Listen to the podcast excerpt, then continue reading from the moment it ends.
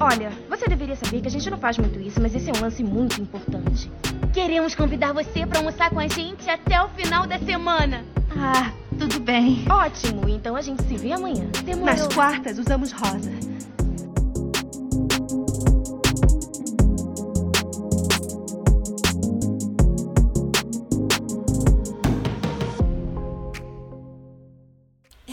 Pessoal! Sejam muito bem-vindos e bem-vindas a mais uma edição do podcast As Quartas Usamos Rosa.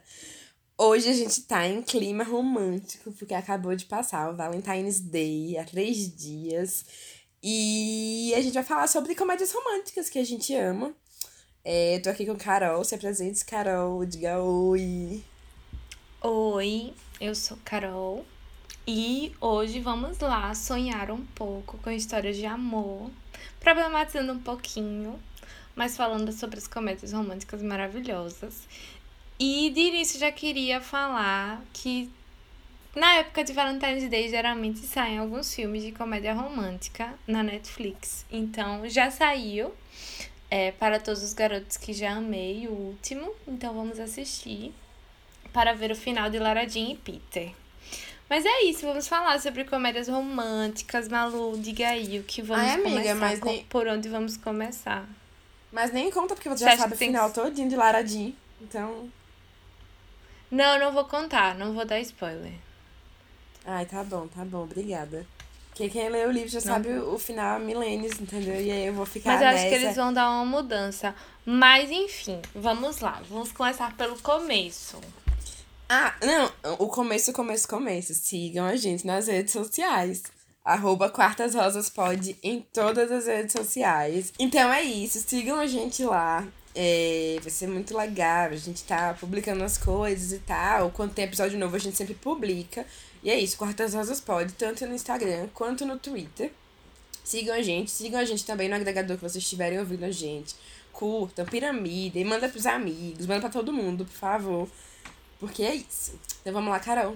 E as redes sociais são a forma da gente continuar as discussões, né? Porque vocês Bom ponto. comentam lá e a gente continua discutindo e debatendo os temas e é, dá pra gente saber mais ou menos se vocês estão pensando alinhado ou se existe alguma opinião conflitante e a gente pode discutir. Então é um bom caminho pra gente se comunicar.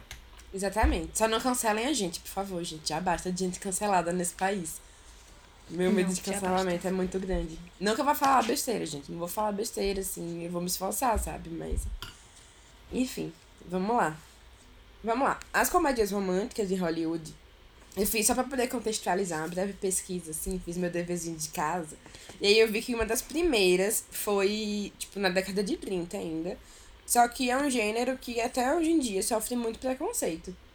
A comédia, de uma maneira geral, sofre muito preconceito. Em Hollywood, na academia e nos filmes cults, entre aspas. Porque as pessoas julgam como sendo uma coisa inferior. E daí quando é comédia romântica, é pior ainda. Porque as pessoas acham que é tipo filme bestinha, que não serve pra nada, que não tem profundidade, etc. E muitas são. Mas eu acho, tipo, que a gente tem que. A vida não é só pra ser levada a sério, sabe? Os filmes também podem ser bestinhos, a gente chorar e se emocionar. Mesmo que isso fuja da realidade. Claro que problematizando. Mas, tipo, é um gênero que teve muito, muito essa questão. Só que Hollywood também lucrou muito com comédias românticas lá pro final do século passado, tipo, década de 80, 90, e, tipo, a década de 90 foi meio que a era de ouro, né, Carol?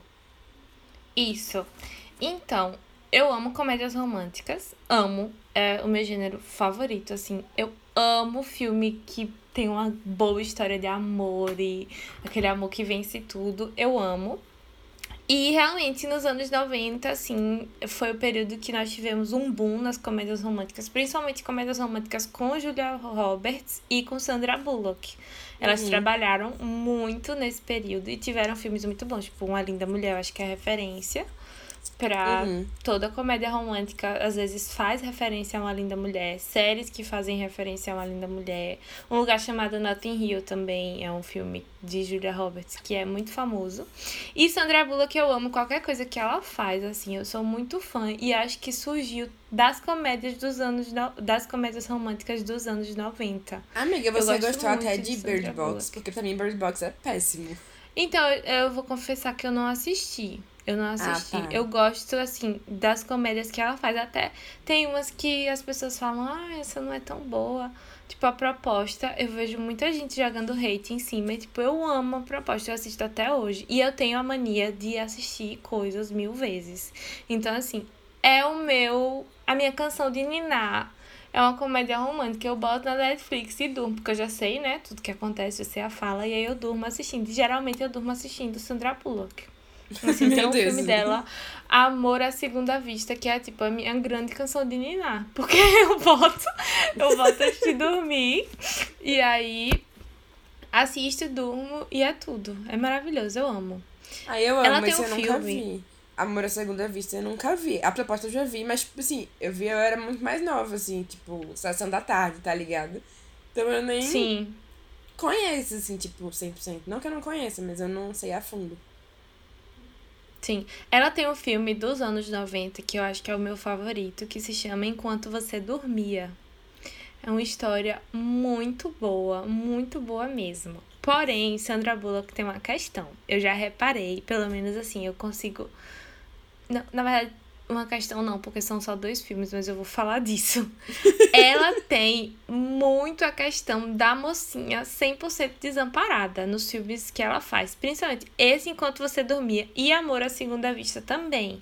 Ela é a personagem, ela é boazinha, que, tipo, tá, né, perdida na vida, não tem uma vida tão estruturada. E com o amor daquele grande cavaleiro branco, ela consegue se reestruturar. Existe essa questão, certo? E, Enquanto você dormia, é latente isso. Porque, tipo, a família é a família do cara. Tudo é a vida do cara. A vida dela é toda bagunçada e só o cara resolve. E aí ela só consegue ir pra frente com, com ele. Porém, amo o filme, continuo assistindo, mas existe isso, assim, de que ela sempre precisa ser resgatada. E é a grande questão das comédias românticas, né? É a mulher que precisa ser resgatada. Nossa, sim, com certeza. Tanto que, por exemplo, uma das minhas favoritas dessa década, tipo, dessa era de ouro, assim, que é de 89, é uma das minhas favoritas justamente por não ser assim, que é Harry e Sally feitos um para o outro. Acho que é esse o sobrenome. Sobrenome não, Amo. subtítulo. Nossa, esse filme é tudo pra mim, sério. Tipo, até hoje. Eu sei que é, é bem clichê e tal dizer que gosta dessa cena. Mas pra mim é a cena que ela finge o orgasmo. E ele fica, tipo, assustadíssimo, assim, tá ligado? Porque pra mim Sim. é a representação real da vida, entendeu? Tipo, toda mulher, na idade adulta, que já iniciou a vida sexual, provavelmente já fingiu orgasmo, sabe? Isso é muito comum e a gente não fala sobre isso. Daí um filme na década de 80, tipo, trazendo isso, claro que não 100%, mas enfim, trazendo sobre isso e que a Sally, ela é uma personagem muito independente, sabe? Apesar de tudo do período, ela não é aquela personagem que fica ali esperando que o homem vai resolver os problemas da vida dela etc. E, tipo, pra mim esse filme é tudo. Ela não é a mocinha que precisa ser resgatada, ela é dona da própria vida. Ela é maravilhoso mesmo, tem esse aspecto. E é uma coisa que me incomoda. Eu amo comédias românticas, mas eu realmente fico bem incomodada com essa coisa do resgate. Porque às vezes fica parecendo que só quando você tiver um homem é que você vai conseguir ter a sua vida sob controle. E aí toda a sua vida. E outra coisa também é que a sua vida gira em torno de encontrar um homem. Tipo, sempre Uhum. você está em torno de encontrar um homem. Você não está em torno de conseguir um trabalho maravilhoso ou de ter uma relação familiar perfeita. Não, você está atrás do homem. Isso me incomoda muito, muito, muito, muito. E sem contar outro estereótipo que tem, assim, que tá associado a esse, que é do tipo.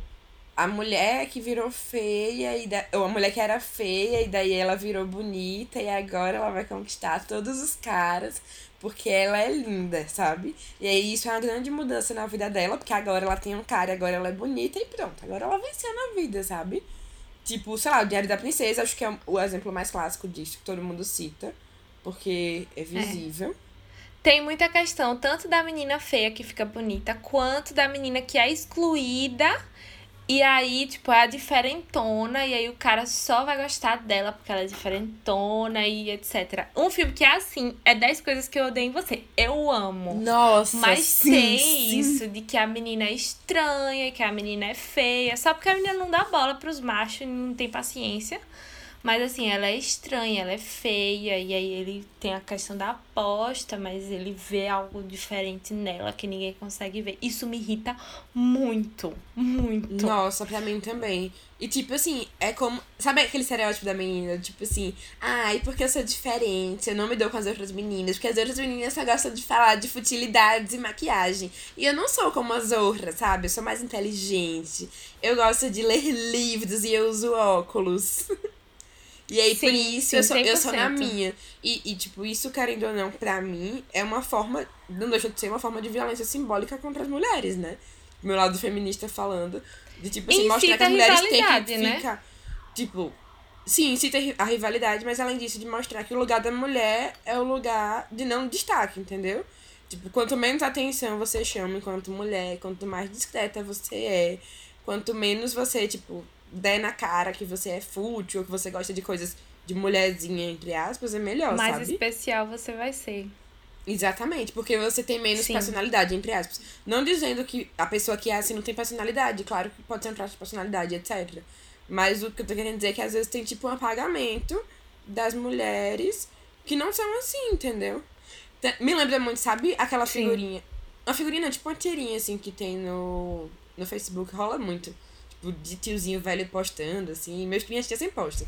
Tem, tipo assim, a mulher andando, ela tá toda piriguetinha, assim, tipo, os peitos de fora, assim, um decotão, um vestidinho cheio de silicone e tal, toda loira, assim, aquele estereótipo da piriguete, entre aspas. Ela tá andando assim, daí ela abaixa, pega um livro, e aí quando ela volta, ela tá tipo de óculos, de calça jeans, tá ligado? Sim, Porque agora ela é a total. mulher inteligente, aí agora ela é recatada, etc, etc.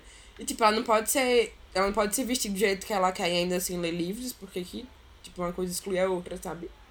Tipo, porque. Sim, aí total. é como se antes ela fosse a mulher errada e agora ela virou a mulher certa, sabe?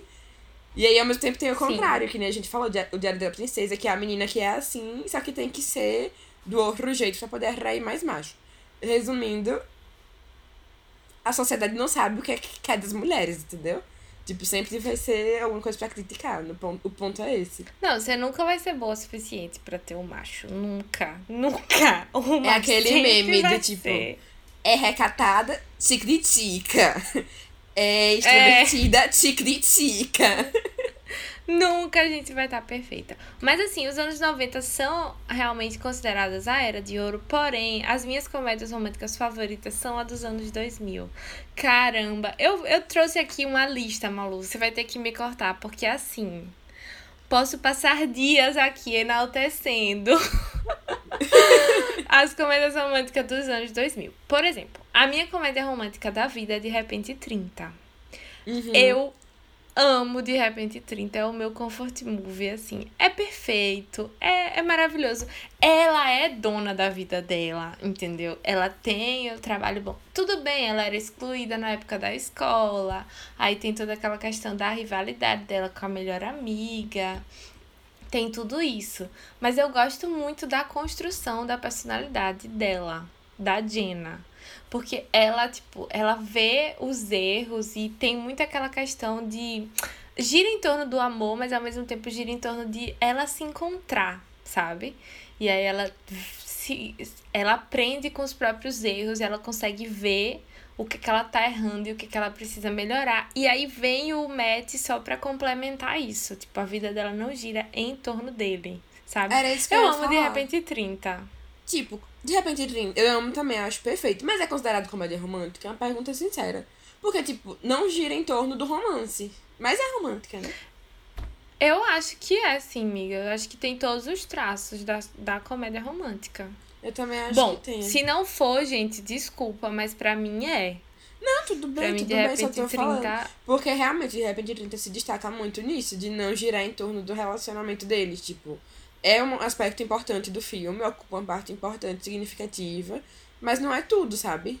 Tipo, o filme é sobre ela se reencontrar como pessoa e etc. E sobre autoestima, por exemplo, que é uma parada bem forte, assim, no filme. Sim. E descobrir, tipo, como conectar a adolescente que existe em você com a mulher adulta que existe em você. Acho que, pra mim, a grande sacada de Repente 30 é essa. É você conectar os seus sonhos da adolescência com a mulher que você é no, no presente, assim. Eu amo. E uma coisa que eu sinto muita falta hoje em dia e que as comédias dos anos 2000 trazem é a questão de que você não encontra o amor com 20 pouco, sabe? É uma questão você já tá nos seus 30 e aí o amor vem. Porque hoje em dia eu sinto que as coisas são muito pro romance adolescente. E eu sinto falta, muita falta desse, desse amor mais maduro um pouco. Tipo, como perder um homem em 10 dias. Eu amo, eu amo. Tipo, ela já tem a carreira dela. Tem toda aquela coisa. Aff, eu amo. Porque ela já é uma mulher Entendeu? Ela já, já, já tem as coisas dela. E tem o relacionamento, gira em torno do relacionamento, é muito engraçado. Tem estereótipos que, né, são ruins, mas você vê que ela é dona de si, ela é 100% dona de si. E eu amo isso da mulher com 30 anos que tá no Central Park se esbarra no grande amor da vida, sabe? Eu amo, amo esse. eu queria muito ter mais filmes assim. Ai, eu também amo, eu também amo. E eu concordo com você, porque, tipo assim, hoje em dia parece que todos os filmes são de colegial, sabe? Todas as comédias românticas são tipo high school. Não que eu não goste, eu adoro. Mas eu já passei da fase do high school há um tempo. E eu não tenho mais esperança. Tipo, eu não vou encontrar o amor da minha vida no colégio, entendeu? Porque eu não tô mais no colégio, eu não tô nem mais na faculdade. Então eu sei que eu não vou encontrar o amor da minha vida nessas circunstâncias.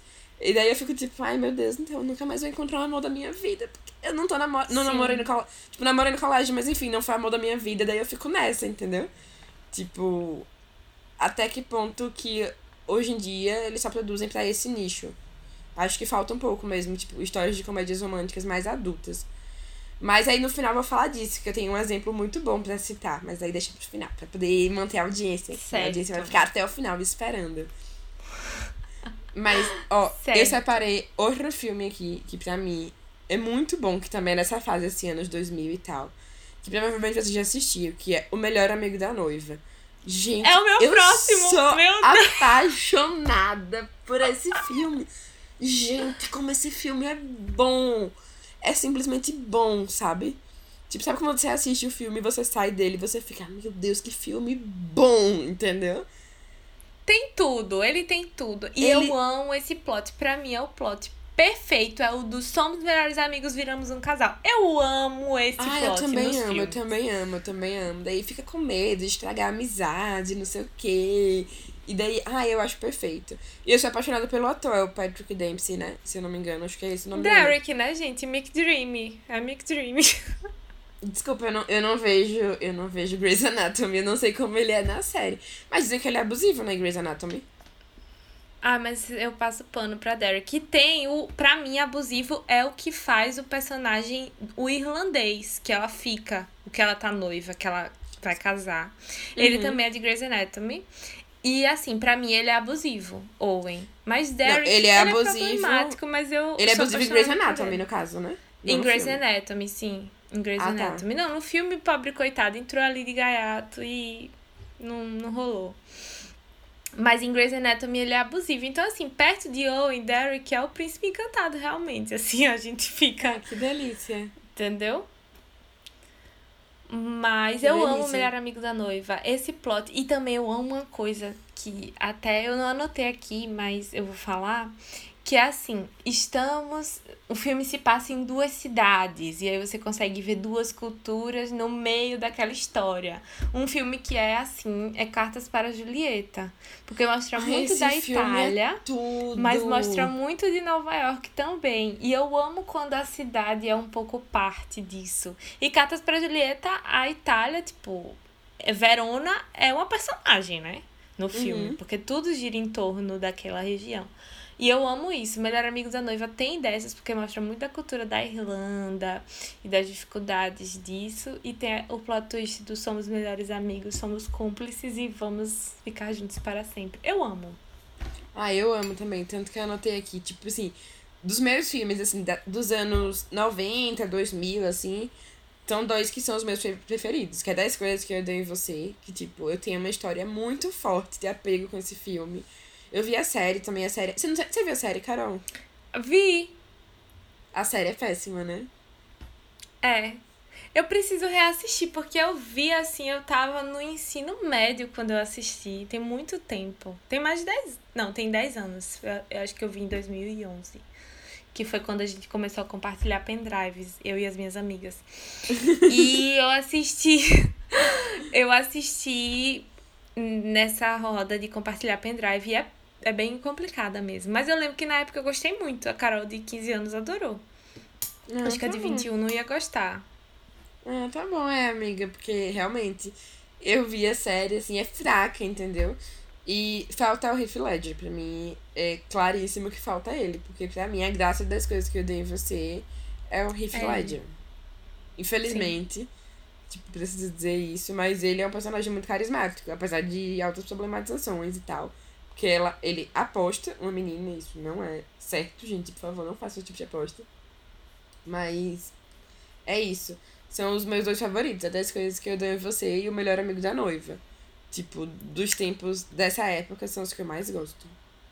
Então, eu gosto muito desses também. Um filme que é uma comédia romântica, eu não vejo tantas pessoas falarem dele, mas assim, é um filme que todas as vezes que eu assisto eu choro, mas eu choro, porque é tão bonito e eu acho tão vida real que se chama De Repente Amor. Não sei se você já assistiu, é com Ashton Kutcher. Eu não vejo tantas pessoas falarem, Malu, assista, é um filme de 2005.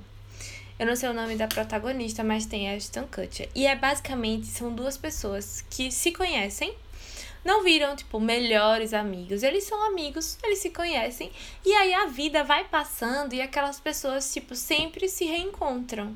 Então, assim, eles são aquele tipo de amizade que você reencontra ao longo da vida. Tipo, você mora num lugar do, do país, a pessoa mora em outro, e aí vocês se encontram às vezes, tipo, sabe? Períodos da vida. E você casa e você encontra aquela pessoa. Aí você. Sua empresa tem algum problema e você, sabe? E aí eles vão se encontrando e eles sempre têm alguma coisa, assim. Eles têm um, uma química que não dá para negar. E o timing deles é muito ruim, entendeu? Eles sempre, tipo, aí quando um tá solteiro, o outro tá namorando, entendeu? Tem essa problemática. Sendo que é um filme, a relação deles é tão natural no filme é tão, sabe, genuína. E acho que, tipo, é uma coisa muito vida. Eu, pelo menos, acho que é muito vida real. Porque nem sempre as pessoas que são seus amigos ou que te conhecem é uma linearidade. E às vezes tem muito dessas também, de, tipo, pessoas que você já se relacionou em algum período. Sempre ficam, tipo, indo, voltando. Não sei, eu acho muito real o jeito que o amor é demonstrado nesse filme. Que não é uma coisa, tipo, nos conhecemos, nos apaixonamos e vamos nos casar, entendeu? Existe uhum. toda, tipo, a vida passa e às vezes você não consegue, e depois você consegue, e depois não dá mais certo, sabe? Eles têm dessas e é muito lindo. E tem outro filme também, que é de 2010, que é sobre a, o nome é Amor à Distância. É com Drew Barrymore. Uhum. E é lindo o filme, porque mostra um relacionamento à distância e todas as problemáticas. E é um filme muito engraçado muito. Porque mostra o perrengue mesmo do, do namoro à distância. Não mostra, tipo, ah, o namoro à distância é bonitinho, a cena de aeroporto. Que é um grande clássico que eu amo. É a cena de aeroporto em filmes. Amo, amo de paixão. Mas amor à distância não, não tem só essa pegada. Tem a pegada, tipo, do perrengue, que às vezes você tá fazendo vídeo chamada e cai. E aí, tipo, você só consegue falar com a pessoa daqui a duas semanas, porque ninguém tem agenda. E é a coisa mais real, eu acho. E é lindo. Jill Barrymore, ela arrasa. E é muito bonito. Agora que eu falei em cena de aeroporto, em Amor que Vai e Vem e de Melhores Amigos. O filme é muito bom, é simplesmente acontece. Simplesmente acontece, é tudo. Eu ia falar isso quando você falou o plot do outro filme que você falou, do De Repente Amor? Acho que é isso. É De Repente Amor Isso. Nome? Sim, de Repente sim. Amor. Me lembrou, mu me lembrou muito dois filmes, na verdade. Me lembrou muito Um Dia. Só que um dia, tipo, é nessa vibe, mas o final é triste, infelizmente. Eu não sabia que o final era triste. Eu achei que o final era feliz, daí eu fui bem trouxa ler o livro.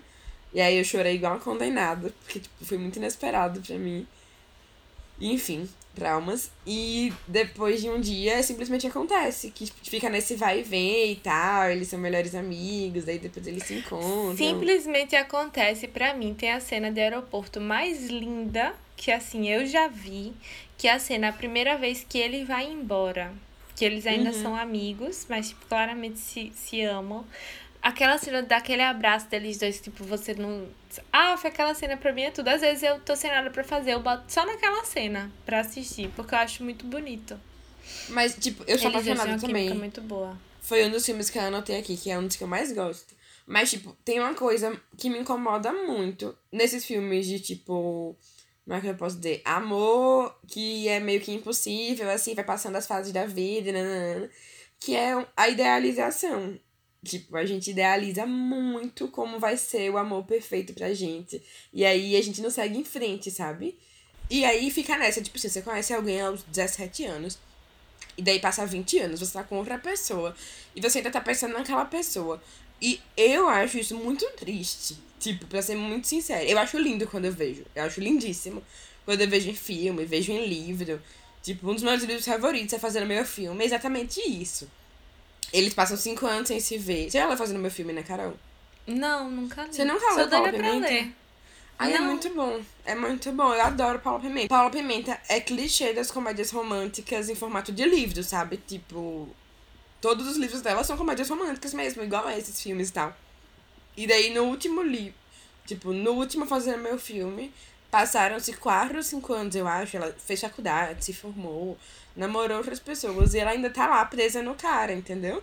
Tipo, e o cara preso nela. E eu acho lindo no, no livro. Mas quando eu paro pra pensar isso na minha vida, eu não quero me sentir daqui, tipo, há 10, 15 anos, presa em um amor que, tipo, não deu certo por um motivo, sabe? Tipo, eu sou muito realista nesse fato.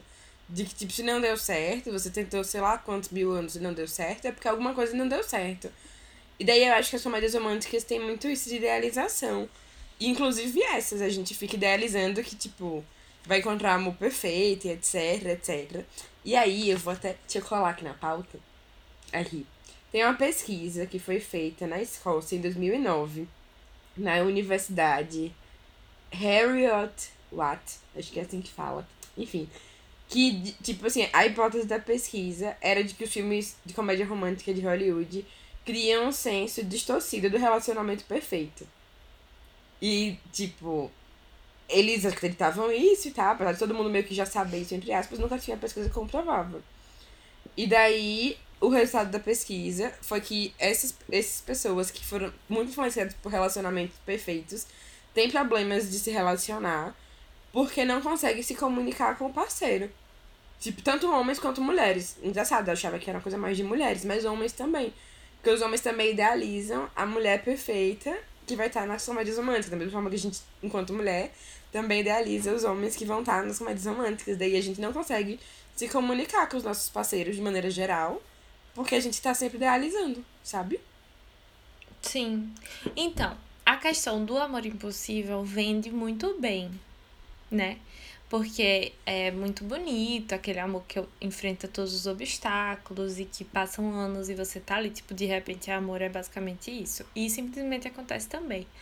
Mas na vida real é muito complicado isso, tipo, você viver isso, né? Você viver um, uma coisa assim é muito difícil porque você fica preso naquilo, não consegue seguir em frente. Quando na verdade, eu acho. Assim, eu nu- nunca namorei sério, né? Me expondo aqui, mas, enfim. é, eu acho que na vida, na vida real é muito melhor quando você tem um amor mais tranquilo. Quando eu era jovem e me falavam isso, eu sou ariana. Então, assim, eu sou 100% muito intensa. Tipo, muito intensa mesmo. Eu gosto da. Tem uma frase de Vitor de Castro que fala assim: o ariano vai te amar no, na tranquilidade, mas ele vai te amar mais ainda quando tiver problema. E eu acho 100% verdade, porque eu acho que o meu signo gosta. A gente gosta do desafio. Fato. Eu gosto do desafio. Mas na vida real é muito problemático isso, porque te dá, tipo, o triplo da dor de cabeça no, no relacionamento. E não é saudável, sabe? Tipo, não é pra pessoa vir pra te dar dor de cabeça ou pra te fazer lutar e, meu Deus do céu, e. Enfim. morar longe ou, tipo, ter mil obstáculos para serem enfrentados. Não é sobre isso, entendeu? Acho que tem que ser uma coisa mais tranquila e mais realista. Porém, assim, vendem isso, você cai nisso. Eu mesma caí nisso, tipo, por muito tempo. De que, ah, meu Amiga, Deus. eu caio nisso até hoje, pelo amor de Deus. Eu aqui Não, com eu 22 também, anos, é- tô andando é- no meio da rua, às vezes, tipo, semana, no Natal eu fui pegar um trem, assim, aí eu andava assim, pensando, meu Deus, será que é agora que eu vou me esbarrar no amor da minha vida na Europa? E a gente vai se casar, entrar Não. no trem e viver juntos felizes para sempre, entendeu? Sim, mas tipo, a questão do amor impossível, sabe? Às vezes eu me pego muito nisso, assim, presa em coisas que já não existem mais. Porque realmente você te vendem aquilo, de que, tipo, ah, foi difícil, mas um dia. Sendo que não, sabe? Não. Às vezes a pessoa nem é mais a mesma. Porque no filme também tem dessas que a- eles não mostram que você se torna outra pessoa com 20. Tipo, 20 não, mas 10 anos, por exemplo. 5 anos. Pronto, vamos botar fazendo um, um filme, meu filme, como é o nome do livro de Paula Pimenta Fazendo meu filme. Fazendo meu filme, tipo, com 5 anos. Eu não sou a mesma pessoa que eu era com 5 anos. Eu acho que a pessoa que me conheceu com 5 anos atrás não ia se apaixonar pela Carol que eu sou hoje, entendeu? Não ia mesmo, assim, porque eu mudei muito. Eu acho que as pessoas mudam muito. E às vezes a gente se esquece disso e o filme te vende uma coisa muito difícil. Acho que por isso que eu gosto tanto de Simplesmente Acontece. Sim. Porque um dia eu acho que eles ficam muito presos no estereótipo do passado. Uhum. Mas simplesmente acontece, eu acho que eles não ficam tanto, porque ele muda muito, ela muda muito, e mesmo assim dá certo. É, eu acho que eles são, tipo assim, eles se amam. Só que às vezes eu, eu sinto que eles ficam um pouco presos, porque, tipo, por exemplo, ele vai. Ele se muda pros Estados Unidos, daí ele vai lá, namora a menina e tal. E co- Aí, outra coisa que eu também odeio, né? Tipo, daí ele começa a namorar outra pessoa, ele não pode começar a namorar outra pessoa legal, né? Sempre ele tem que namorar a vaca, a chata, a insuportável, a fútil, que inferniza a vida dele, daí ele tá preso naquele relacionamento infeliz. E aí por isso que ele tem que voltar Sim. pra outra, que é a perfeita, sabe? Porque, tipo, ele não poderia ter Sim. seguido em frente e ter achado uma pessoa que realmente fosse boa pra ele, que, tipo, tivesse algo de positivo. Só que tá, não deu certo por outros motivos, talvez. Porque que, tipo, tem que ser sempre a outra mulher, tem que ser a bruxa que vai, sabe? Tipo, é enfrentar a vida do cara, porque é como se o cara fosse o perfeito, né? O que não erra. Ele tá ali, daí ele é o, o maravilhoso. É, uma coisa nas comédias românticas que me irrita muito é isso também. Essa questão da rivalidade feminina, que sempre tem duas mulheres brigando por um macho. Nossa, isso me irrita muito, muito, muito, muito. Porque não se sai desse padrão, sabe? Acho que fica muito preso nesse padrão. Mas é isso. Um filme que tem uma mulher forte e que, assim, eu, eu não sei por que problematizam tanto a proposta. Porque eu amo a proposta. Mas eu consigo problematizar uma coisa, que é ela é dona praticamente da revista, ela não é dona, mas ela é tipo editora-chefe da revista. E só por ela ser firme, tratam ela como uma bruxa. E aí tem a questão do ser domada pelo homem que consegue ver a fraqueza dentro daquela mulher forte. Mas é só, é o único problema que eu vejo em a proposta, porque o resto do filme eu amo. Eu só não gosto dessa dessa relação deles. Mas de resto eu acho o filme muito bom. E é isso. E aí, agora falando agora já de tipo. Puxando pros filmes mais recentes, a Netflix tem dominado, basicamente, né? Todas as comédias românticas hoje em dia. E só tem filmes, tipo, não que eu não goste, mas como a gente falou, naquela coisa bem high school, né? E daí nisso tem um dos que eu mais gosto, pelo menos. É para todos os garotos que já amei. Tipo, eu sou apaixonada, apaixonada, apaixonadíssima por Para Todos os Garotos. Eu não gosto tanto do segundo filme, mas eu acho muito legal no segundo filme o fato de, tipo, os dois caras serem legais, sabe? Tipo, nenhum. Eu não sei como é no livro. Mas no filme, Não, pelo John, menos. John Ambrose, ele. Eu me vi apaixonada por ele no livro. Ah, isso é... é porque eu não li o livro, eu só vi o filme. No filme eu sou muito mais o Tim Peter Kavinsky, eu acho ele mais lindo. Não, eu também sou o Tim Peter, mas assim, no livro você entende muito bem, no filme também. Mas no livro eu acho que eles conseguem explorar melhor isso com relação ao segundo. Você entende por que Laura Jean fica mexida, sabe? Porque John é realmente muito parecido com ela e é um menino muito legal. Tipo, John é muito legal mesmo. E aí no livro teve uma hora que eu me vi naquele, sabe? Tipo, Laradinha, eu te entendo. É muito difícil. Tu não queria estar na sua pele.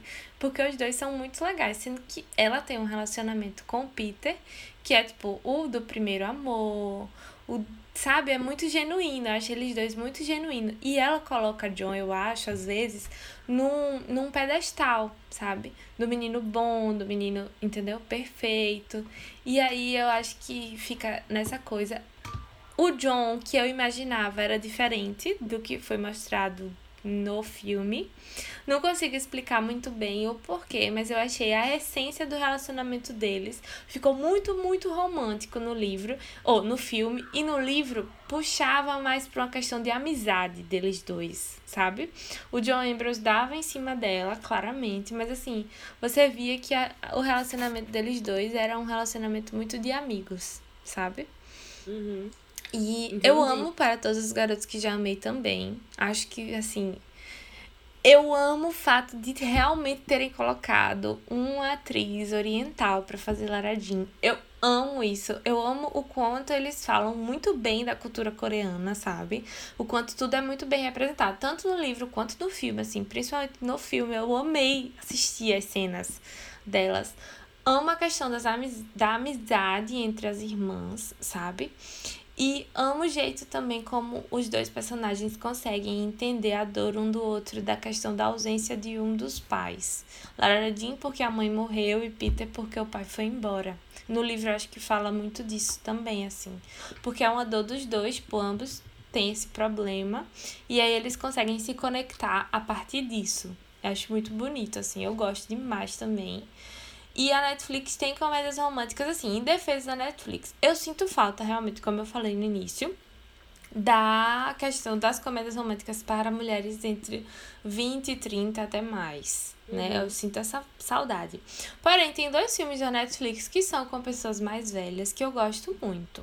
Que é Um Plano Perfeito e Alguém Especial. Um plano perfeito é o plot twist do tipo, eles dois estão tentando juntar um casal e acabam ficando, né? Tipo, se relacionando. E Alguém Especial é um filme que eu não sei se botam como comédia romântica, porque fala do fim de um relacionamento, mas com foco muito maior na amizade. Tipo, é uma pessoa se redescobrindo pós-término, basicamente. Porém, fala muito, muito, muito sobre o relacionamento dela com o ex sabe? E o tipo, como um relacionamento não acaba do dia pra noite. Como ele vai se quebrando aos pouquinhos, em pequenos pedacinhos, ele vai acabando e morrendo, sabe? E eu acho que isso é muito verdadeiro, porque, tipo, às vezes você termina alguma coisa e bum, acha que terminou da noite pro dia. Sendo que quando você vai olhar do macro, tipo, você tá ali envolvido. Aí quando você sai daquilo, você vê que, tipo, já tava quebrado, sabe? Tipo, já, já tinha, já tava morrendo há muito tempo e você só viu no final, né? Eu confesso São que eu nunca vi nenhum bons. dos dois filmes. Tipo, tem os dois na minha lista e eu ainda não vi nenhum dos dois. Ai, que vergonha. Da Netflix eu realmente só vi os filmes, tipo, mais adolescentezinhos, sabe? Tipo, para todos os garotos, daí eu vi Barraca do Beijo, sabe? Sim. Deixa eu ver qual então, mais.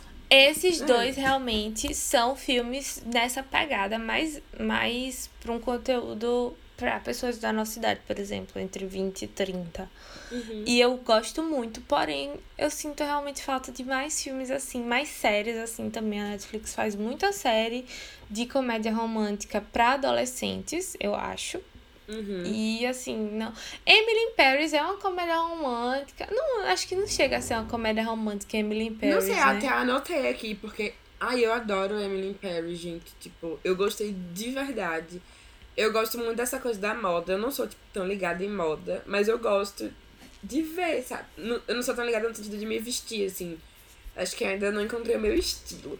Mas eu gosto de, tipo, ver coisa de moda e tal. Eu acho lindo, lindo, lindo. E eu sou apaixonada por Emily in Paris. Toda. É como você falou, a cidade é um personagem. E toda a ambientação na cidade, pra mim, é perfeita, velho. Sim.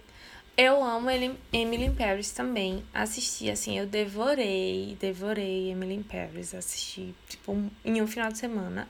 E é maravilhoso. E eu amo também, isso que você falou, a questão da cidade, né? E uma coisa que eu amo em Emily in Paris é a questão do perrengue da imigrante. Amo isso, porque às vezes, Malu acho que fala melhor disso do que eu, porque eu nunca fui imigrante, mas conversando com pessoas que são, realmente, às vezes a gente tem a noção de que, ah, eu vou morar em Paris, gente. Tipo, todos os meus problemas serão resolvidos porque estarei em Paris e vai ter um cozinheiro gato cozinhando para mim. Sendo que não conta que em Paris a pessoa não vai falar sua língua, em Paris a pessoa não vai te entender, o seu jeito de se comunicar, assim, não a língua, mas o seu jeito é totalmente diferente das pessoas que moram em Paris. E eu amo essa coisa do perrengue da imigração. E sem contar a xenofobia, né? Que, tipo, a gente romantiza muito, tá? Morar no exterior. Mas é foda, tipo, tem um país que ainda recebe muito bem brasileiros, assim, porque aqui tem muito brasileiro. Se duvidar, tem mais brasileiro que português, a gente tá fazendo colonização reversa. Mas essa parada da xenofobia às vezes é muito forte, principalmente com mulher, sabe? Eles acham que mulher brasileira e pronto, sabe? É samba, carnaval, funk, bunda de fora. A gente pode chegar e beijar e assediar do jeito que quiser, sabe? Sim, entendi. É muito é problemático isso. É bem tenso. E a Emily mesmo. Paris mostra. A única coisa, brincando agora, a única coisa em Emily Paris, onde ela consegue tanta bolsa de marca, gente, trabalhando com mídia. Eu queria que ela me dissesse isso. Espero que na segunda temporada, mais do que saber o mistério dos boys, eu quero muito saber onde ela consegue aquelas bolsas, porque tô querendo, assim. Que eu ficava mãe. Eu assisti com a minha mãe, Emily Paris, gente. E assim, eu ficava, mãe, onde essa menina arrumou? Me diga. Tanta, tanta bolsa. Tipo, ai, ah, vou de manhã usando aqui uma Chanel. Oh, meu amor, queria. E acho que ah, não é assim. Também. Seria tudo. Mas eu, eu acho que Emily Paris se configura como comédia romântica. E teve outra que eu botei aqui. Que quando eu anotei na pauta, pra mim, parecia ser comédia romântica. Hoje em dia, eu acho que não é tanto assim. Eu acho que é mais tipo dramédia com pitadas de romance que é Grace and Frank. Não sei se você já viu, Carol. Nossa, já. Eu sou apaixonada por Grace and Frank. Porque eu acho que subverte totalmente todos os. Tudo que você imagina de uma série. Tipo, só o plot inicial. Eu vou falar o plot, não é spoiler, eu acho, né? Primeiro episódio. Não, tanta não, coisa depois. Tá na sinopse até. É, mas tipo assim, o plot é que assim, tem dois casais de idosos. E daí os homens dos casais se, se, se apaixonam entre si e, na verdade, eles nutrem um relacionamento secreto desde muitos anos antes. E daí, tipo, eles, todo mundo descobre e tal, eles se assumem, daí eles se divorciam das, das respectivas esposas, que são a Grace e a Frank, e elas vão morar juntas na casa que era, tipo, de uma delas, basicamente. E aí a história vai se desenrolando a partir disso e tal. E pra mim é uma grande comédia romântica, porque tem casais que eu chipo muito, muito, muito. Inclusive o Sol e o. Putz, qual é o nome dele? Eu não tô lembrando, eu tava aqui tentando lembrar. Gente, eu não vou lembrar. O Sol e o marido dele. Que pra mim eles são simplesmente perfeitos, sabe? Tipo, a história não foca nisso. A história é uma história de. Tipo, focada na amizade, né? É uma comédia romântica de amizade. E aí eu acho que eu separei também, porque mim Valentine's Day é sobre amizade também, né? Não é só sobre romance, então... É Robert o nome. Robert, Robert. O Sol e o Robert, pra mim, são um casal perfeito. Só de ver cenas deles, assim, pra mim, já venci, já venci a série. E é uma série que, tipo, os, quatro protagonistas são idosos. E daí traz questões inerentes a isso, sabe? É tipo, que vem com a idade. E daí uma delas depois, a Grace, ela se relaciona com um cara que é, tipo, muito mais novo, assim. Acho que ele é uns 20 anos mais novo, 15 anos mais novo. E ela já tem, tipo, 80, sabe? E daí tem todo o rolê que vem disso. Que ela tem 80 e ela tá, tipo... É a Jane Fonda, né, gente? Então, por favor. A Jane Fonda com 80 anos tá mais ativa do que eu, se duvidar. Então, acho que é uma série que pra mim eu separei como comédia romântica, mas acho que não é tanto, mas é só porque tem um, um lugarzinho muito forte no meu coração. Sim, eu amo Grace Frank também. Foi uma das séries que eu assisti no isolamento. Não cheguei a terminar. Acabei parando, mas é realmente é muito boa. E isso que você falou é verdade, Malu, porque nos Estados Unidos o Valentine's Day eles dão presente também para os amigos, né? Sim, sim. É, é verdade isso. Então acho que entra na comemoração do dia. Um filme sobre Valentine's Day. Malu já disse, a gente tava conversando antes, ela já disse que não gosta muito. Eu gosto e ao mesmo tempo não gosto. É Idas e Vindas do Amor. É o grande filme que fala sobre o Dia dos Namorados. Uma coisa que eu vou defender Idas e Vindas do Amor. Foi, primeiro, tem muita gente boa, certo? Tipo, é um grande elenco, muito, uhum. muito bom. E segundo, fala sobre o caos que é o Dia dos Namorados. Porque assim, nunca, como falei, nunca namorei. Mas assim, eu vejo, tipo, amigas, né, que eu converso e tudo. Gente, é um rolê dia dos namorados, viu? Porque assim, tem a questão do presente, aí tem a questão, tipo, do, do lugar onde você vai comer, porque tá tudo cheio, é um inferno. E nos Estados Unidos isso é triplo, o triplo do que Nossa, acontece sim. no Brasil. E assim, eu amo que mostra os perrengues do Dia dos Namorados. O cara da floricultura que cai tudo e fica sem rosa e como é que vai entregar as rosas se tá todo mundo se mandando rosa, sabe? É o tipo de, de coisa que eu não paro para pensar, sendo que realmente é o dia que o mercado movimenta. E eu amo que eles falam isso. E assim, tem Taylor Swift. Eu sou fã de Taylor Swift. Eu tenho consciência de que Taylor Swift não é uma boa atriz. Eu tenho essa consciência de classe certo? Obrigada, Porém, amiga, porque eu ia falar isso. Ela canta muito amo. bem, mas atuando não dá. Ela não é boa não atuando. Mas assim, ela e Taylor Lautner, aquele beijo deles dois, com aquele urso gigante no elevador. Ah, é tudo pra mim, gente. Sério. Ah, eu amo. Amiga, pra mim é a definição de. Tipo assim, sabe aquela propaganda que tem. Acho que era da OLX, que tinha a cômbola que aparecia assim e falava casalzinho sem sal, sem emoção. Pra mim o são quê? eles, entendeu? Ai, mãe, Ai, amiga, você não, não vai vir falar mal de Tay pra mim, não. Amiga, não, não tô falando mal de Tay Tay, tô falando no filme, porque o Taylor Lautner também não atua bem. Tanto que ele sumiu, né? O, o Robert Pattinson ficou porque o Robert Pattinson atua muito bem. E ele tá aí Sim. agora se destacando a Kristen Batman. também, né? A Kristen... Eu não, eu não acho que a Kristen atua bem, né? Mas tudo bem. Ela tá aí. Agora, o Taylor Lautner, pra mim, nossa, não dá. Ai, mas eles dois juntos era tudo, nossa. Ela e ela fez música para ele, viu? Pra que ela não fez, né? Mas ela fez música para ele, Back to December é para ele. Ah, foi tudo para mim. Enfim, fica aí, gente. É um filme sobre o Valentine's Day. Eu acho bom de assistir, dar umas risadas. E mostra os perrengues. Eu lembro que esse filme eu fui ver no cinema. E na época, eu acho que ele era tipo, sei lá, 12 anos, ou era pra 14. Acho que era pra 12 e eu tinha tipo 11. Tinha... Aí a mulher não queria deixar eu entrar. Aí teve que chamar pais pra poder deixar eu entrar. Aí não lembro se era tipo pra 12. Eu tinha 11 ou se era pra 14 eu tinha 13, sabe? Sim. Mas um filme que... rolê. Que, meu Deus. Que eu assisti no cinema. Nossa, como eu não notei isso? Eu acho que tá no meu top 3 ao lado de De Repente 30 e Melhor Amigo da Noiva. Esposa de Mentirinha. Gente, eu Amo Esse Esposa é de Mentirinha. bom. É Nossa. perfeito. É perfeito. Amiga, eu tenho uma coisa pra confessar. Eu amo o filme do Adam Sandler. Gente, as pessoas eu criticam também. muito o Adam Sandler. Eu sou. A, pra mim, todos os filmes que ele faz são bons. Sério mesmo. Nossa, Sim. eu adoro os filmes dele. E, tipo, eu me acabo de rir, eu choro junto. Eu amo clique. Nossa, sabe o que eu amo? Eu amo Spanglish. Você já viu Spanglish? Spanglish? Já, há muito tempo. Nossa, esse filme é tudo pra mim, gente. Eu amo a Sandler. O meu então... favorito dele é Esposa de Mentirinha.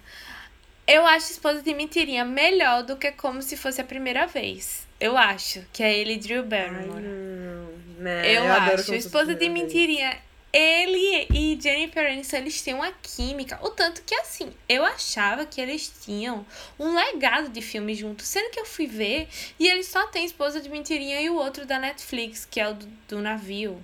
Não lembro é o nome agora. E, esse eu tentei não é assistir, bom. eu não gostei. Tipo, parei na metade. Não é bom. Não Mas Esposa de Mentirinha é perfeito. Se está passando Esposa de Mentirinha, eu estou assistindo, certo? Se eu estiver em casa, eu estou assistindo. Sei todas as salas. é insuportável assistir Esposa de Mentirinha comigo. E assim, é maravilhoso. É perfeito. Amo Esposa de Mentirinha. E eu assisti, agora você falou do perrengue de assistir. O meu, eu fui assistir Esposa de Mentirinha com os meus amigos. E aí eu fui no, no cinema e acabou a luz do Cinemark. Tipo, acabou a luz. E aí não voltava, não voltava. Tentavam, tentavam, não, não conseguiram. O gerador de energia não teve energia suficiente para rodar o filme. E aí eu ganhei uma cortesia que eu podia assistir por um mês qualquer filme. Uau, do, perfeito. Do Cinemark, eu lembro disso. E aí, assim, pra mim foi o auge, né? Porque eu era guria, tipo, acho que foi 2011. e assim, eu achei tudo e assisti no cinema. E depois eu gastei o ticket assistindo Esposa de Mentirinha. Meu Deus! Porque eu queria assistir Esposa de Mentirinha. Tipo, eu poderia ter colocado um filme em 3D que era mais caro. Mas eu quis assistir Esposa de Mentirinha porque eu tava sedenta pra assistir. E realmente valeu a pena. Não, valeu muito a pena, é um filme mesmo. Quer dizer, eu acho muito bom, né? Vou dizer que é muito bom, a galera ah, diz que é horrível, mas enfim. Eu acho perfeito. Ai, mas não tem como aquelas, né? Que bota o, o seu gosto como o. O que? E aí, pra poder finalizar, assim, que eu separei, tipo, pra mim é uma produção que subverte um pouco esses clichês. Tipo, tem muitos padrões clichês e tal, mas pra mim subverte um pouco. Que nem é uma série que nem todos os episódios são comédia, mas tem um lado mais comédia, que é da Amazon, que é Modern Love. Gente, essa série é perfeita. Tipo, ela mostra pra mim todas as formas de amor de uma maneira. Ai, que lindo! Carol tá aqui olhando pra mim, me mostrando o livro assim. ah, você tá lendo, amiga, agora? Tô lendo. Então, é, Modern Love realmente, assim, é um, é, fala do amor de um jeito genial. Qual é a sua genial. crônica favorita, amiga, da série? Qual é o seu episódio favorito? Amiga, eu gosto muito, muito, muito, muito do. daquele do hospital. Eu gosto demais daquele. Tipo, não sei, eu tenho uma magia muito forte. E eu gosto do. Da jornalista que. que re, tipo, reúne o, o casal antigo. Esse é o meu etc. favorito. Eu gosto muito. E em terceiro, eu gosto da escritora que tá, tipo, com a crise no casamento. Daí ela vai encontrar o grande amor do passado. E daí, porque me lembra muito o plot de As Pontes de Madison, sabe? Não é a mesma coisa. Sim. É um pouco diferente. Mas me lembra um pouco essa coisa do casamento que é antigo e já passou, já tem um tempo. Daí a mulher que fica imaginando, ah, o que poderia ter sido no passado e etc. E eu gosto muito disso, sabe? Não sei por que eu me identifico tanto com isso. Acho que eu vejo muito minha mãe nisso. Minha mãe não deve estar ouvindo isso, né? Mas enfim, eu vejo muito minha mãe nisso. Tipo, se casou mil anos, depois se divorciou e tal. Então eu fico Uhum. imaginando, sabe? Essa coisa, esse apego ao amor do passado, etc. Eu acho muito bonito. E o seu? Sim. O meu é o do jornalista, que inclusive é o mesmo, né? O do jornalista e o da escritora é no mesmo episódio. Tipo, um conta a história pro outro. Né? Ah, é verdade. É no mesmo, eu não lembrava. Pra mim era episódio É diferente. muito, tava muito lembrando. bom. É porque as histórias são tão bem contadas que você pensa que são diferentes, mas é no Uhum. mesmo. E eu gosto muito do último, que é sobre os velhinhos. Sobre a história, tipo, de você encontrar o amor depois da terceira idade. Que os velhinhos, é, ela já é viúva, ele também já é viúvo. E aí eles vão se reconectando. Que até o velhinho, ele é asiático, se eu não me engano. Ah, sei, sei, eu tô ligada. É lindo, é lindo. Eu acho esse. muito fofo, acho muito bonito, acho muito verdadeiro. Então, eu estou lendo o livro, gente. Um dia ele estará provavelmente no Gostei. Eu faço como se fosse a crônica do New York Times, porque sai nos domingos. E aí eu tenho feito todos os domingos, eu leio um, um conto do Modern Love. Ai, Inclusive, meu. Twitter é fechado. Meu Twitter é fechado, mas eu tenho uma thread no Twitter que é assim, é o nome da thread que eu fiz, né? É tipo frases de Modern Love que poderiam resumir minha vida. E porque todo conto todo conto tem algo, sabe, pra mim, assim. Sempre parece que tá falando comigo. E aí é muito legal. Aí eu passo o domingo refletindo o conto de Modern Love. É bem. Ai, gente, eu vou abrir boa. uma petição online. Petição para a Carol colocar essa thread no Twitter do podcast também. Por favor, Vou tô pensar, assinando aqui, botei meu e-mail. Change.org. Vou mandar assim pra ela e dizer: Carol, por favor, coloque essa thread no, no Twitter do podcast. Acho que a nossa audiência tá pedindo, está clamando por essa thread. Vou pensar, vou pensar. Vou fazer uma curadoria, né? Pra eu não estar me expondo demais. Vai que as pessoas estão tão lendo, estão vendo, né? Porque às vezes vai que. Acho que não, mas vai que. Então, vou, vou fazer uma curadoria. Mas posso fazer isso, sim. Se, se acharem legal, posso estar fazendo isso.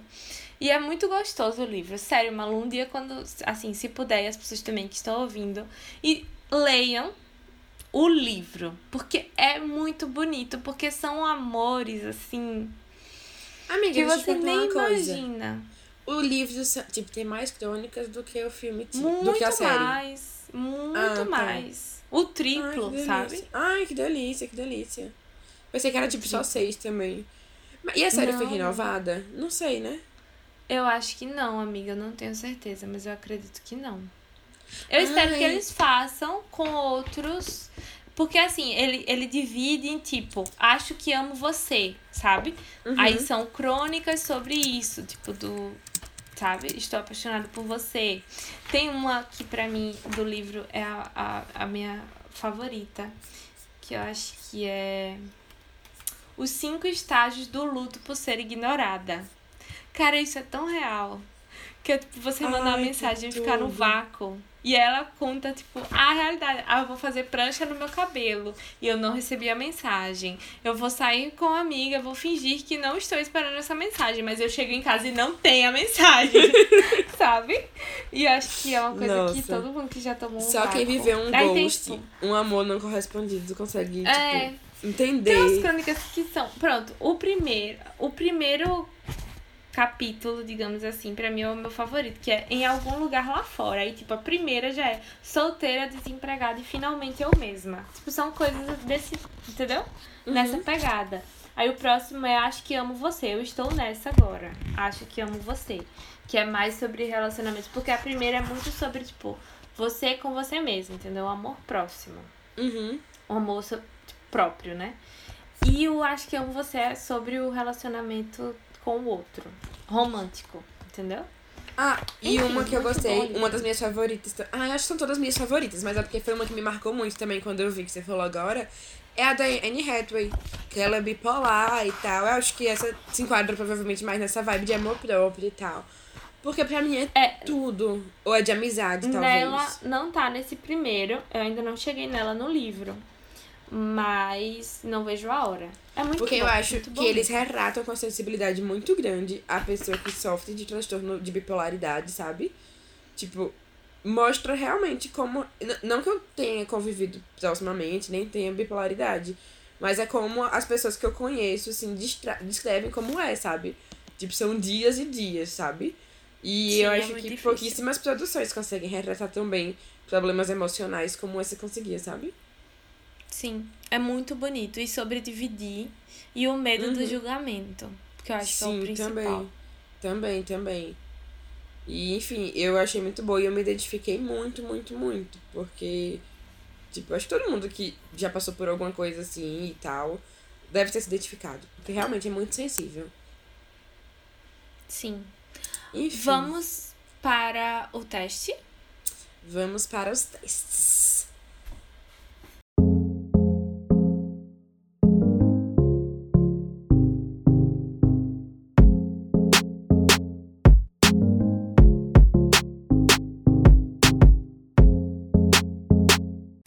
Então, pessoal, agora nós vamos para a sessão onde faremos o teste do episódio de hoje.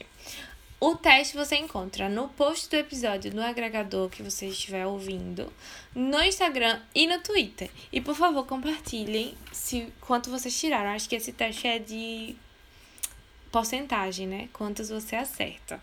O nome do teste é Adivinhe qual é a comédia romântica apenas pela descrição.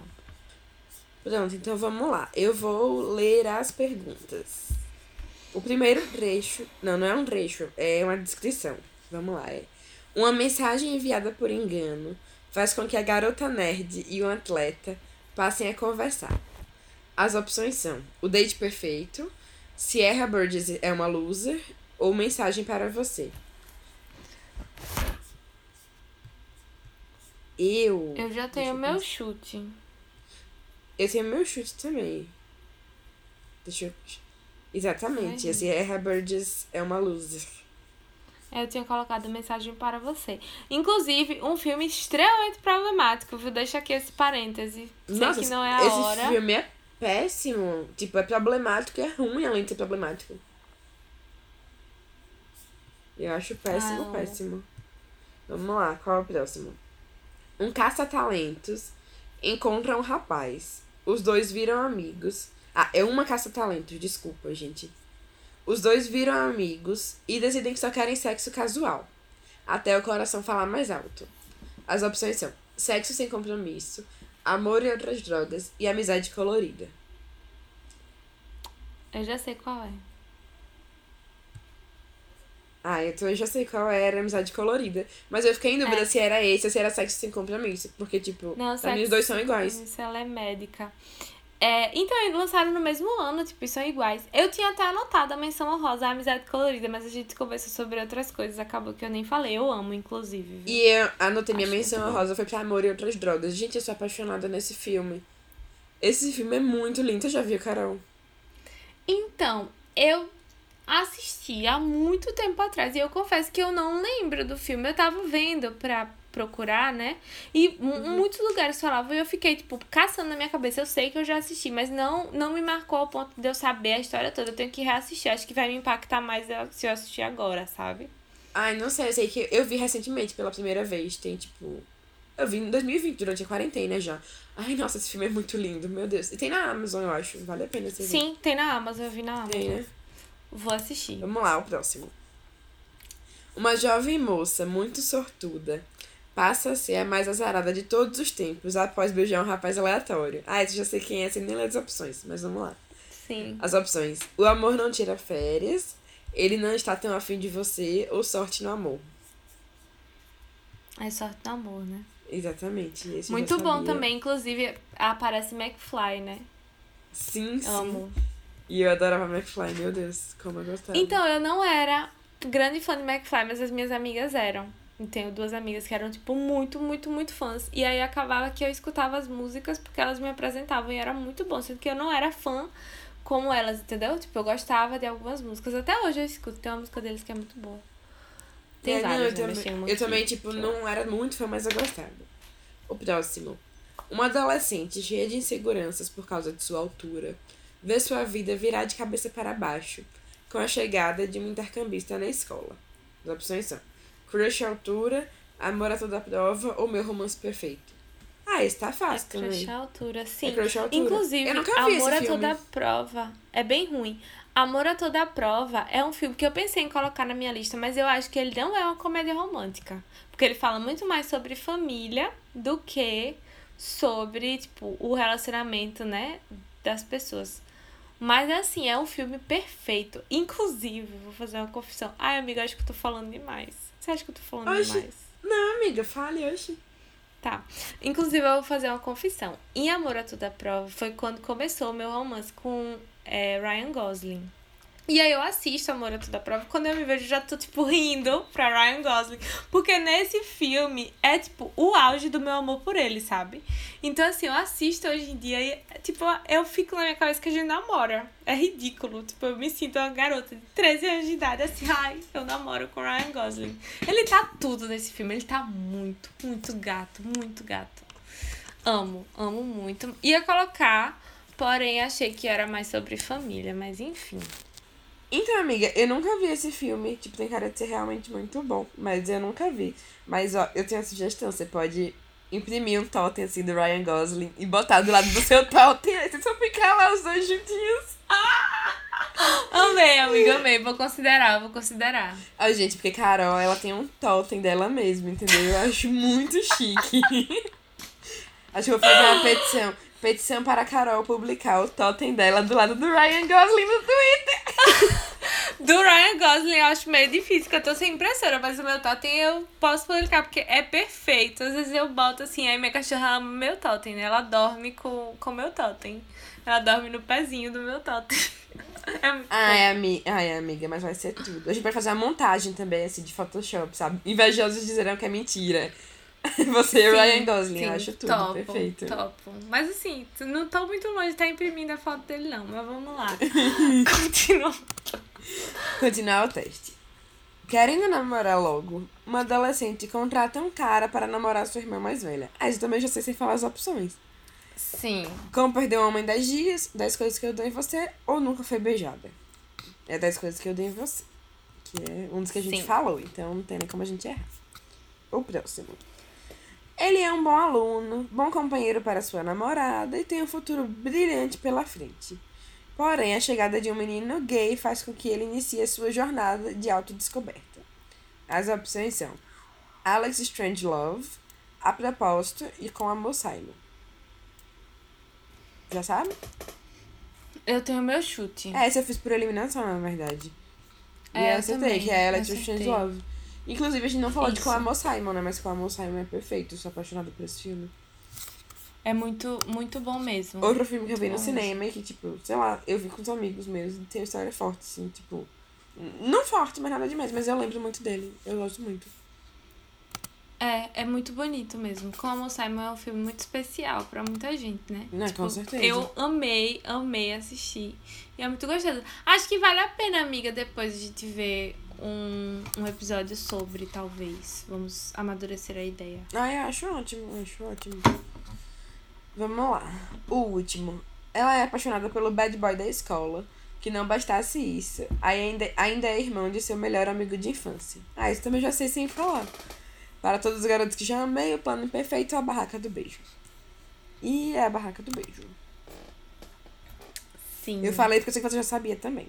Então nem. E vamos lá, minha resposta Deus sabe tudo. A sua também, né? Você acertou tudo?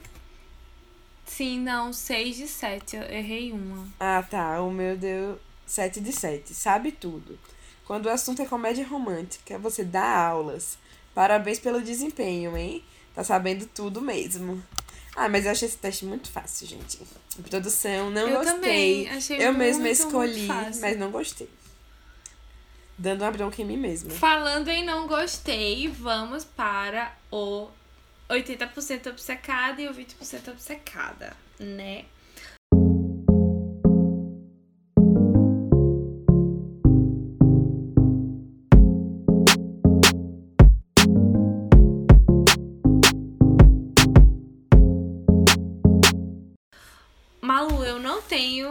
20% obcecada hoje. Então, Ó, se você calma. quiser começar por ele. Primeiramente, vamos explicar para a nossa audiência o que é 80% obcecada e 20% obcecada.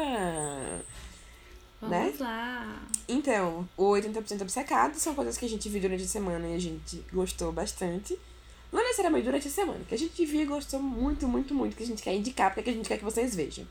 E o 20% obcecado é aquele tipo, hum, não gostei, mas tô ali, tô falando mal. Tô porque- falando sobre. Exatamente, exatamente. Você não tem essa semana, amiga? Não, eu só iria falar mal da galera do BBB, mas eu acho que eu vou guardar essas minhas opiniões. Porque a opinião sobre Big Brother muda muito rápido, então eu posso falar aqui e quando esse podcast for ao ar já tudo mudou. Mas Não, eu enfim, nunca tá vi. sendo um grande gatilho BBB, viu? Eu nunca vi tweets envelhecerem mal tão rápido quanto tá sendo no Big Brother. Porque, meu Deus. Sim. Todo mundo. De um Tudo dia pra. muda muito de, um dia pra rápido. de um dia pro outro tá tudo mudando, velho. Mas assim, tem sido muito triste ver o preconceito rolando solto, assim. Principalmente o preconceito tanto contra Lucas, né? E principalmente contra a Juliette, assim, por ser nordestina. Isso tá pegando muito em mim, assim. Tá sendo um gatilho real assistir, porque eu já sofri isso quando eu morei no sul. Assim, exatamente isso. E tem sido muito difícil de assistir. O tanto que, assim, eu já tô parando de ver muito, tipo, tô, sabe? Abstraindo Ah, mais, amiga. porque é muito complicado. Mas quando esse episódio for pro ar, Com fé em Deus, a Juliette já vai estar no topo, assim, entendeu? Rainha da casa. Ela já tá, assim, muito bem aqui fora, né? O problema é que ela continua tomando pau lá dentro. Acho que nem quando a galera começar a sair, eles vão se tocar, viu? Porque eles estão no nível de somos os melhores, tão grandes, que assim, eu achei que com a eliminação, né, do primeiro primeiro paredão, eles fossem acordar, mas eles não acordam, assim, que, que pode ser alguma coisa errada. Mas enfim, o meu não gostei. É isso, o BBB 21 está sendo um grande gatilho de preconceito e de xenofobia. O meu não gostei é um reality, que na verdade ele tá assim no limiar entre o. Ele tá no limiar entre eu gostar e eu não gostar, sabe? Tipo, nossa. Sim, eu entendo Ele é- 100%. É o guilty pleasure, né? Ele é muito. Gente, é muito ruim, mas é muito, muito, muito bom. Que é Instant Hotel. Nossa. Maravilhoso! Gente, Amiga, como eu não gostei? Como é... Amiga, porque é muito. A qualidade é muito ruim daquilo. As brigas é são perfeito. péssimas, os plots são péssimos, mas é muito bom, entendeu? Instant Hotel é tipo uma competição de Airbnb. Eu só vi um episódio até agora da segunda temporada. Minha não sei porque a. Netflix me botou pra começar na segunda temporada. Veja a primeira, a segunda não é boa, não. A primeira temporada é Ah, tudo. Será que é por isso? Eu tô na segunda. Malu, que é na Austrália. Eu, São eles- todos na Austrália? Não sei se são todos na Austrália. É, é na Austrália. Mas assim, eles têm uma rivalidade entre, tipo, quatro pessoas específicas que é perfeito. É perfeito. Então, enfim, eu comecei a segunda temporada e não gostei tanto, mas tudo bem, eu vou continuar porque é isso. Eu gostei também, entendeu? Ele tá no, no, Ô, no amiga, assista limiar, a assim, primeira. sabe? Tá, vou assistir, eu vou assistir. Porque ele é tão ruim que fica bom, sabe? Eu lembrei agora, velho. Eu não vou dar spoiler. Enfim, eu não posso falar, não. Eu vou acabar dando spoiler pra você, maluco. Ai, tudo Mas bem. assim, tem uma Então- cena específica que é perfeito. É o entretenimento que eu precisava nesse BBB. É o tipo de briga que eu queria estar vendo, entendeu? É a pessoa brigar pelo quê? Por drink. A pessoa tá brigando por cama. Não a pessoa tá tratando da outra mal, porque a pessoa do Nordeste não é o tipo de coisa que eu quero ver. Eu quero ver, é, é, entendeu? É o, é o tipo de reality show que a gente merecia. É a competitividade, competitividade pra ver o quê? Onde você vai dormir, onde você vai comer, entendeu? É disso que o brasileiro gosta. Ai, tá certo. E eu vou emendar já então no meu 80% obcecada, tá bom, amiga? Tá. Pronto, eu tenho dois 80% obcecados essa semana. Que, tipo, não eram os dois que eu tinha anotado, mas foram dois filmes que eu vi, tipo assim, nos dois últimos dias, que mexeram muito comigo, os dois. O primeiro é um filme japonês de animação, é um anime, chamado Your Name, que tem na Netflix. A história. Não posso falar nada da história, gente, porque se eu falar qualquer coisa da história, eu vou dar spoiler, vai perder toda a graça. Tipo, é o tipo de filme que você tem que começar. Você tem que olhar, você tem que pensar, tipo assim, que porra é essa? Eu não tô entendendo nada que tá acontecendo. E aos poucos as coisas vão se esclarecendo. Mas resumindo, é tipo, uma menina que é do interior do Japão, ela mora numa vilazinha. E tem um menino que ele mora em Tóquio, que é a capital. E daí nisso eles meio que se conectam de alguma forma. E, e é isso. E é uma Uhum. história de amor. Só isso que eu posso dizer. O filme é lindo, lindo, lindo, lindo, lindo. Eu chorei, feita condenada. E, tipo, vale muito a pena. No Brasil tem na Netflix. Então, tipo, não tem motivo pra não ver. Vejam, porque vale realmente muito a pena. E o meu outro 80% obcecada é um filme que é de uma trilogia. Que eu não vi a trilogia toda. E esse cara deu uma risadinha, ela já sabe é- o que eu vou falar, eu acho. Ou não. Não sei. Ah, tá. Mas enfim, que é Antes do Amanhecer, que é da trilogia do Antes. Tem Antes do Amanhecer, Antes da Meia-Noite, Antes do Anoitecer, eu acho. Enfim, eu só vi o primeiro, tem na Telecine Play. E a história é basicamente assim. É, não chega a ser comédia romântica, porque enfim, mas é um filme muito bom, é um filme romântico também. Eu trouxe só filmes temáticos hoje. Mas é assim, ela, eles estão num trem, daí, tipo, eles começam a conversar no meio do trem. E aí ele tá indo pra Viena, ele é dos Estados Unidos e ele tá fazendo meio, meio que um Eurotour. Daí ele tá indo pra Viena. E ela mora em Paris e tava, acho que, na Bélgica, visitando a bisavó, coisa assim. Aí eles estão voltando do mesmo lugar, tipo, Viena caminho pra Paris. E aí eles estão lá conversando e tal, começam a conversar, vão pro restaurante, de, aquele trem que tem restaurante dentro do próprio trem, ficam conversando. E daí quando chega em Viena, que é hora de descer, ele fala, ah, você não quer descer comigo? Tipo, larga sua passagem e desça comigo, eu vou embora pros Estados Unidos amanhã, nove e meia da manhã, não vou passar a noite. É tipo, sei lá, de tarde, assim, era, sei lá, 24 horas. Não vou passar a noite em hotel porque eu tô sem grana, então, tipo, vou ficar só passeando pela cidade pra conhecer. E nove e meia da manhã de amanhã eu pego um avião, desce comigo e a gente fica passeando por aqui juntos. E daí ela desce. E daí o filme é isso. Eles passeando Amiga, por eu quero. Eu É. quero. Lindo. O filme é lindo, o filme é lindo. Antes cara. da meia-noite. Antes, antes do amanhecer. Ah, do amanhecer. Que esse é o primeiro. Tipo, aí depois tem a continuação, que eu não sei o que, é que acontece. Isso tá com cara de livro. Não sei, amiga, se é um livro. Mas o filme é bem. Esse é bem Eu antiguinho. É de 1995, eu acho. É bem Ah, entendi. cara. Nossa, mas parece ser muito bom. Aí o segundo é de 2004 e o terceiro é de 2013, eu acho. Acho que é isso. Nossa, mas é Entendi. muito bom, muito bom, muito bom mesmo. Eu vi, tipo, na madrugada de ontem pra hoje. E eu tô simplesmente apaixonada. Vale muito a pena. No Brasil tem no Telecine Play e tem também naquele coisa do YouTube de alugar filme, sabe? Isso Sim. legalmente, né? E legalmente tá sempre aí nos desses pulos e você sempre, sempre consegue. É um filme fácil de conseguir. Então é Uhum. isso. Entendi. Bom, o meu 80% obcecado é o seguinte: não é nenhuma série, nenhum filme. É, eu botei duas músicas que eu estou obcecada. Assim, 100% obcecada. Uma se chama Driver's License, que é de Olivia Rodrigo. Olivia Rodrigo, ela fez High School Musical, The Musical The Series, que é tipo um spin-off de High School Musical, com outro elenco. E assim, essa menina, ela é genial. Ela canta muito, mas muito mesmo. E ela é muito boa, sabe? E assim, eu gostei. Ela é fã Taylor Swift. ela tem 17 anos.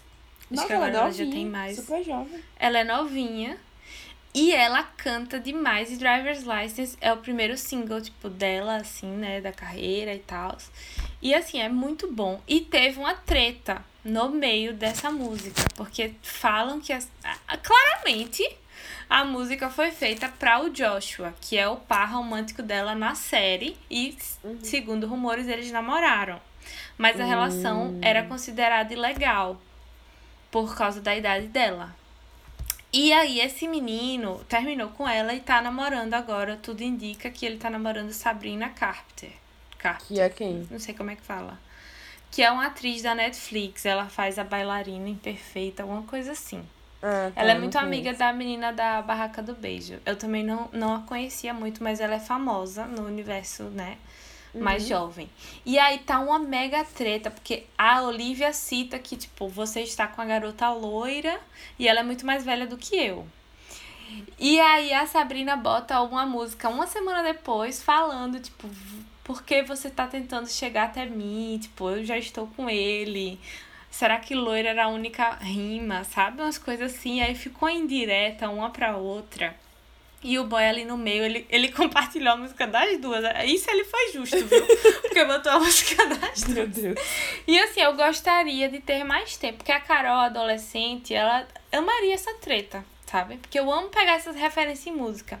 E assim, gostaria de ter mais tempo pra estar acompanhando esse rolê, né? Deles três. Não tô com tanto tempo assim. Mas a música, estou obcecada. É muito boa.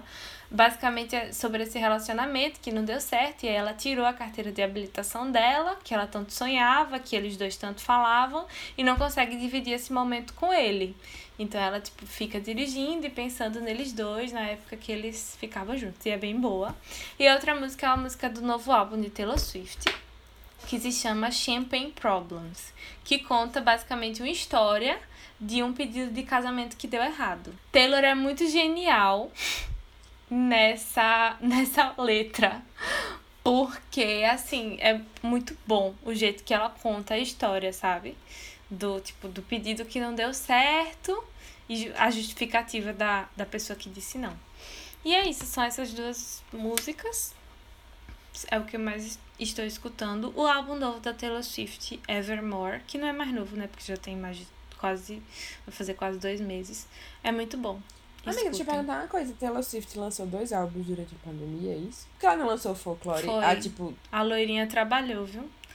Sim, então, Evermore é tipo meio que a continuação do universo do folclore, entendeu? ah, ela entendi. fala que ela está voltando para a floresta. E aí é toda. O tanto que, na minha opinião, eu queria muito que a gente fizesse um episódio sobre isso, sendo que eu sei que você não é, tipo, tão, né, da Taylor, assim. Mas assim, esses, essas histórias dos álbuns são histórias. Cada música é basicamente uma história. E aí você, eu pelo menos, vejo relação nas letras de um com letras do outro, entendeu? Um paralelo. E dentro do álbum, tipo, o folklore tem três músicas que é um triângulo amoroso sobre a perspectiva de cada pessoa do triângulo. Sendo que, tipo, eu escuto e eu acho que é- são tais músicas. Sendo que minha amiga escuta e acha que são outras músicas, entendeu? Cada pessoa tem um olhar diferente. Porque consegue encaixar. Enfim, é muito, muito maravilhoso. Tô 100% obcecada com, com esses dois álbuns dela. E o Evermore é o que eu estou ouvindo mais, né? Porque é o mais novo. E tem músicas muito, muito boas. A minha favorita é essa, Champagne Problems. Ah, que delícia, amiga. Eu não sabia que, tipo. Eu sabia que ela tinha lançado dois álbuns, mas aí eu fiquei em dúvida se realmente eram dois álbuns e tal. Vou pesquisar. E a gente pode tentar fazer um episódio sobre Taylor Swift. Eu me esforço, eu vou pesquisar. eu vou Pense, atrás, pense com entendeu? carinho. Bem Eu jornalista. não vou botar pra gente fazer o episódio sobre o Justin Bieber, porque ia ser basicamente eu dizendo o quão sofrido ultimamente tem sido ser Felipe. Mas. Mas pra Taylor eu ainda tenho muito pano pra passar e eu amo. E assim, o, esses dois álbuns dela, até quem não é fã tem, tem se, sabe, Entendi. ficado comovido. Porque são histórias, né? É, Mas acho que ouvi- temos, né? Eu ouvi algumas músicas desse álbum e realmente eu gostei bastante. Então, perfeito. Já vou botar aqui no meu Spotify. Bote. É isso. Acho que temos, né? Temos mais um episódio. Temos. Nossa, esse foi um episódio bem longo, né? Tipo, vai ser uma maratona pros ouvintes. Mas é isso. Obrigada a você que acompanhou a gente até aqui. É, e a gente agradece bastante. Daqui a duas semanas a gente se vê novamente. Carol, por Isso. favor, fale e as redes do podcast. redes sociais. Quartas Rosas Pod no Instagram e no Twitter. Espero você lá. Façam críticas, façam comentários. Vamos fazer esse engajamento subir aí, galera. Um Exatamente. beijo e obrigada. Malu, obrigada. Eu tava morrendo de saudade. Eu também tô muito saudade, amiga, de verdade. Muito bom ser legal. E é isso. Tchau, galera. Beijinhos. Temos! Uhul! Beijos!